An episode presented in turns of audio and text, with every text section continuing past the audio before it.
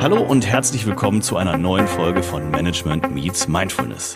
Auch die heutige Folge ist eine Interviewfolge. Zu Gast ist Andreas Mucke. Nach seinem Ingenieursdiplom der Sicherheitstechnik mit Schwerpunkt Umweltschutztechnik arbeitete er unter anderem als Vertriebsleiter für Privat- und Gewerbekunden der Wuppertaler Stadtwerke sowie als Geschäftsführer der Wuppertaler Quartierentwicklungsgesellschaft. Außerdem war er auch als Kabarettist unterwegs. Nach 17 Jahren im Stadtrat der Stadt Wuppertal wurde er dann im Jahr 2015 zum Oberbürgermeister der Stadt gewählt. Seit 2021 ist er Geschäftsführer der Circular Economy Accelerator GmbH, die wiederum zum Circular Valley gehört. Es dreht sich dabei um das Thema Kreislaufwirtschaft. Was das genau ist und wo das Circular Valley eigentlich liegt, darüber wollen wir heute sprechen. Herzlich willkommen, Andreas. Hallo, grüß dich, Philipp. Grüße dich. Danke, dass du dir die Zeit nimmst. Ja, ich danke dir. Gemeinsam geht's besser. Ja, das stimmt wohl. Ich hoffe, im Intro war alles soweit korrekt oder hast du da noch äh, Ergänzungen oder Änderungswünsche? Alles gut. Gut, dann steigen wir jetzt ein mit den Fragen. Fangen wir ganz am Anfang an. Kreislaufwirtschaft. Irgendwie ein sperriger Begriff. Magst du das mal kurz erläutern? Was ist denn eigentlich Kreislaufwirtschaft?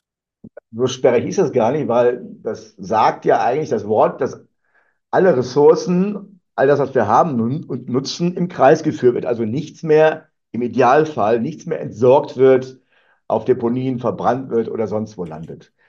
Der Grund ist ein ganz einfacher. Die Ressourcen auf unserer Erde, das wissen wir oder sollten wir alle wissen, die mhm. Ressourcen sind begrenzt.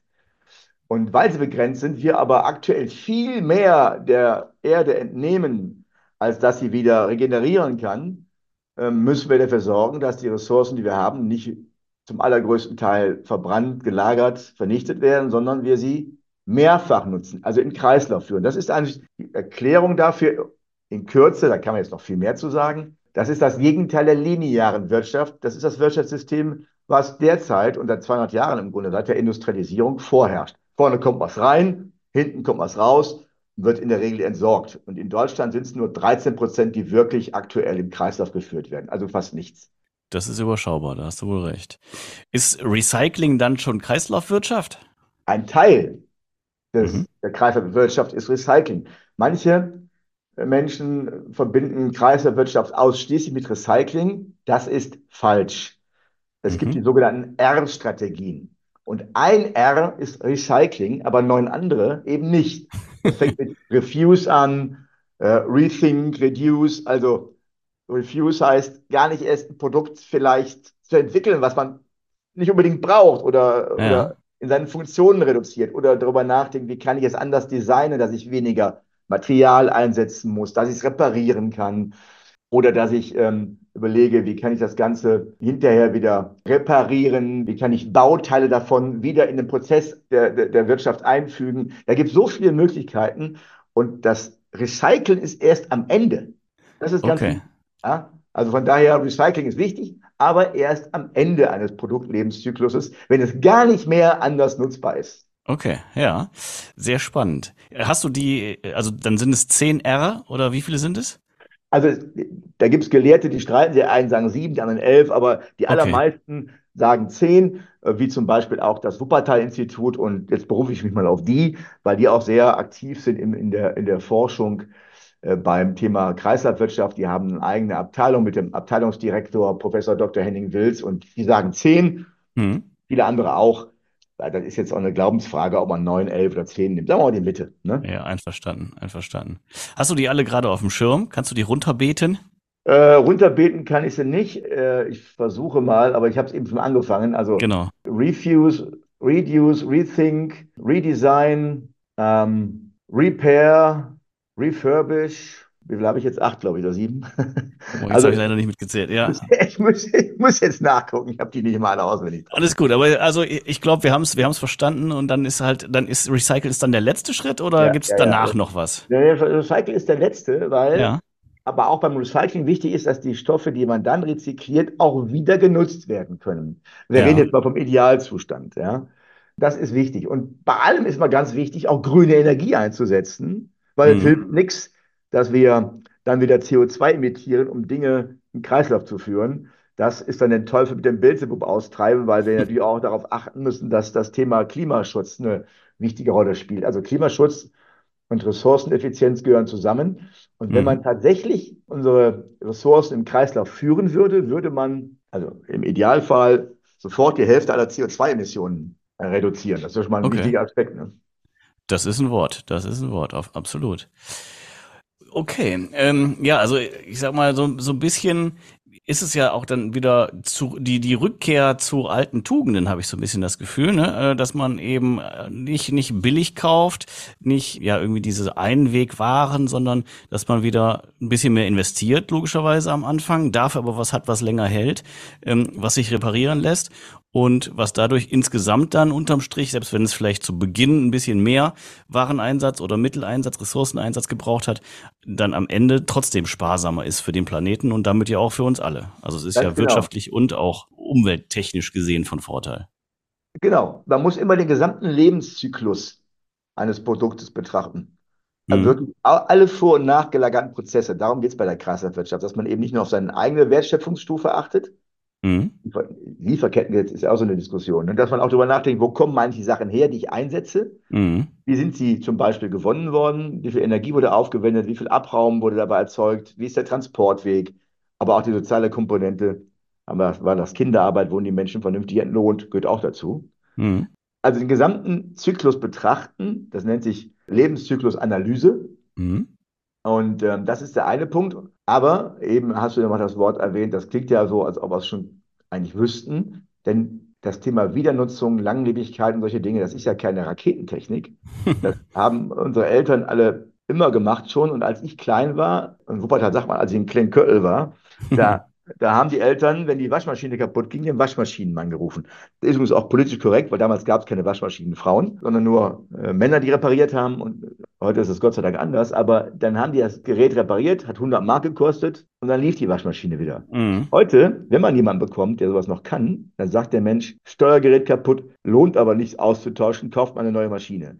Also man sieht doch, es gab früher die Möglichkeiten, Mhm. Nur die Globalisierung und natürlich auch die, die, Marktwirtschaft hat dafür gesorgt, der Kapitalismus, dass man möglichst viele schnell kaputtgehende Produkte produziert hat, damit wieder neu gekauft wird. Mhm. Günstige Produkte. Da sind die, äh, zum Beispiel beim Monitor, sind die Teile verklebt und nicht verschraubt. Da kann man ja kaum reparieren. Mhm. Unabhängig davon, dass es die Menschen gibt. Oder ein Akku an einem ähm, modernen äh, Mobiltelefon auszutauschen, ist mittlerweile auch nicht mehr einfach, weil man dafür Spezialwerkzeug benötigt. Warum ist das so? Also, das sind alles Dinge, die sind ganz einfach.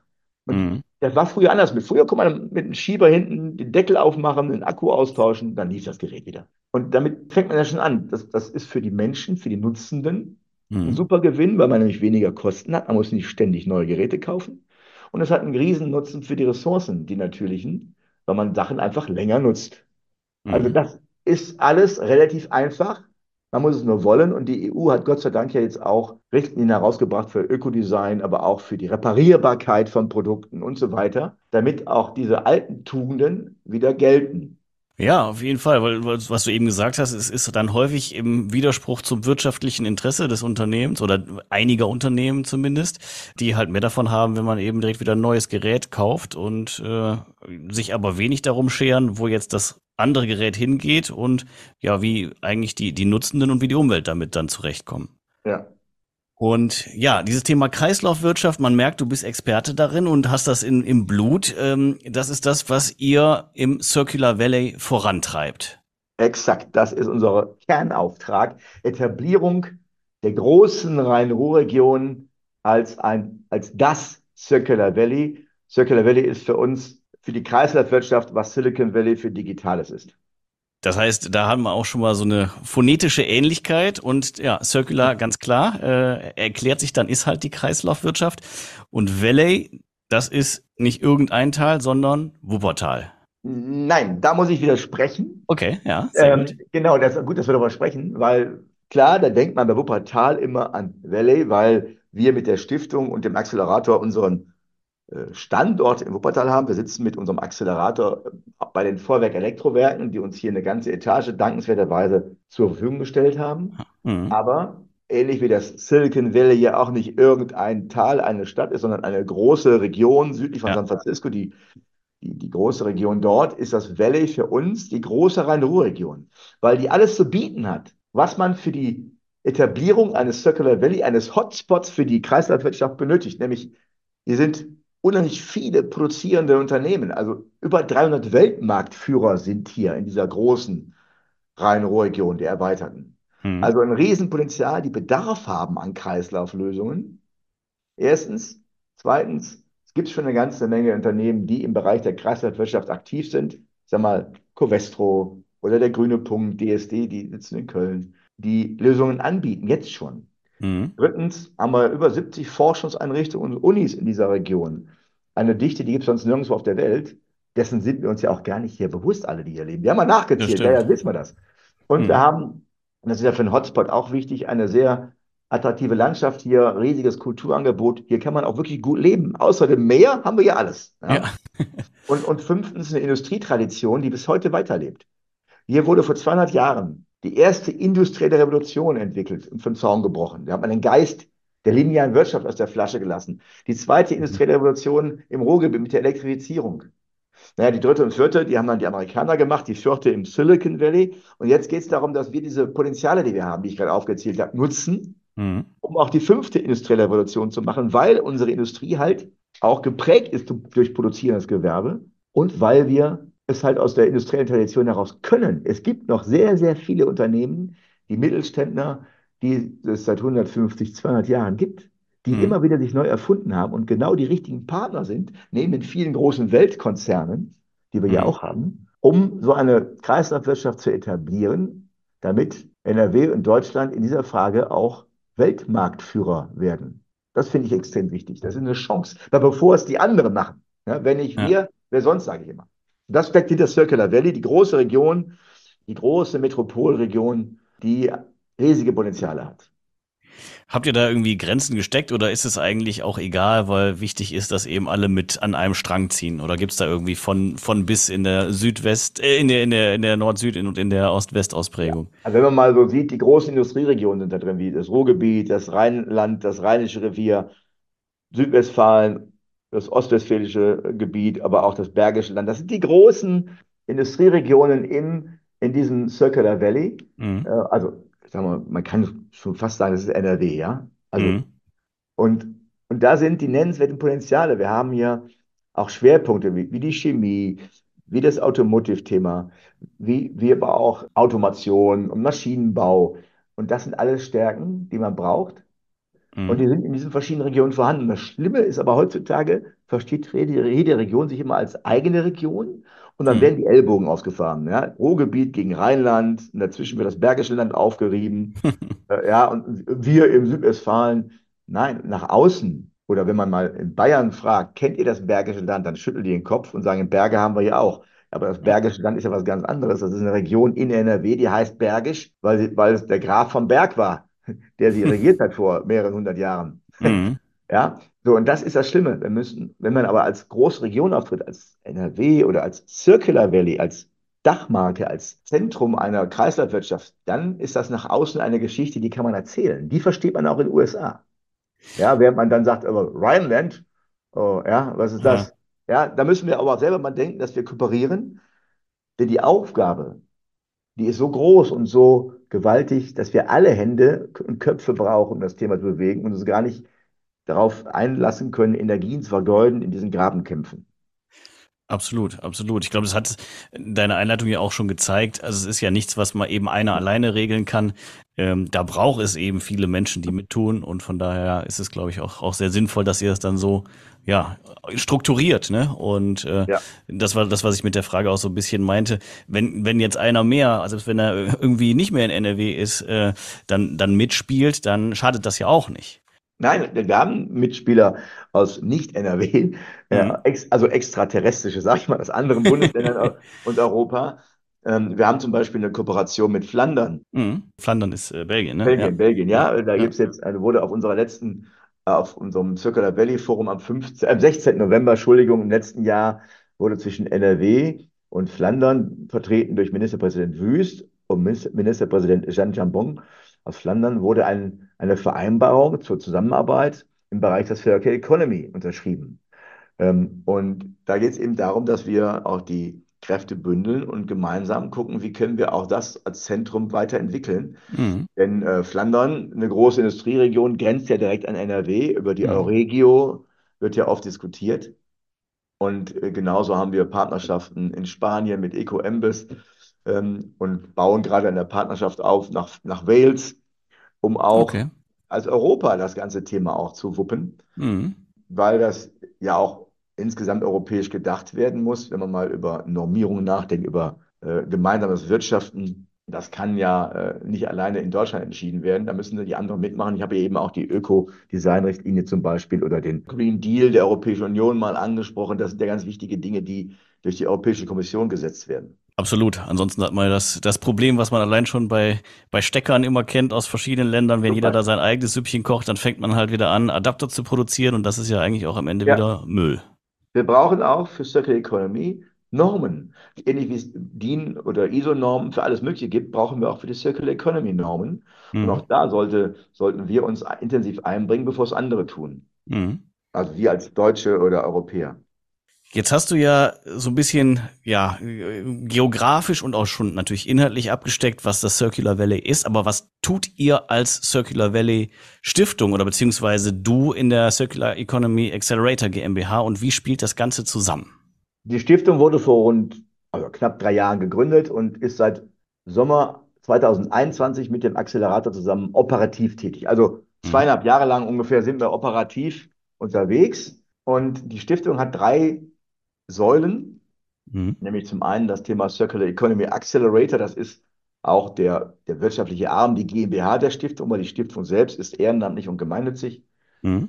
Und ähm, dieser Accelerator, der bringt Startups aus aller Welt zusammen. Zweimal jährlich haben wir Programme mit jeweils ungefähr 15 Startups aus aller Welt mit Geschäftsmodellen, Lösungen zum Thema Circular Economy. Die Mhm. bringen wir zusammen mit unserem großen Netzwerk. Wir haben über 130 Netzwerkpartner, viele, viele große Unternehmen, viele auch bekannte oder auch Hidden Champions dabei, Mittelständler, aber auch Forschung und Wissenschaft sind dabei und viele Wirtschaftsförderungen, der DGB. Wir bringen die zusammen, um auch die Modelle der Startups auf den Prüfstand zu stellen und möglichst viele auch schnell in Praxis zu transformieren. Das ist extrem wichtig. Und das ist auch der Unterschied zu vielen anderen Acceleratoren, weil Acceleratorenprogramme gibt es häufig, nicht unbedingt zum Thema Circular Economy, aber die direkt zu verbinden mit der Praxis, das ist ein, ein wichtiges Alleinstellungsmerkmal. Aber wir bringen auch die Unternehmen untereinander zusammen, denn wir haben oft das Problem ja, dass entlang der Wertschöpfungskette oft so das Henne-Ei-Prinzip gilt. Ne? Da sagt einer von Hausgeräten, so ein Hausgerätehersteller, ich würde ja gerne recycelten Kunststoff oder biobasierten Kunststoff einsetzen, aber es gibt ja keinen, der mir das liefert.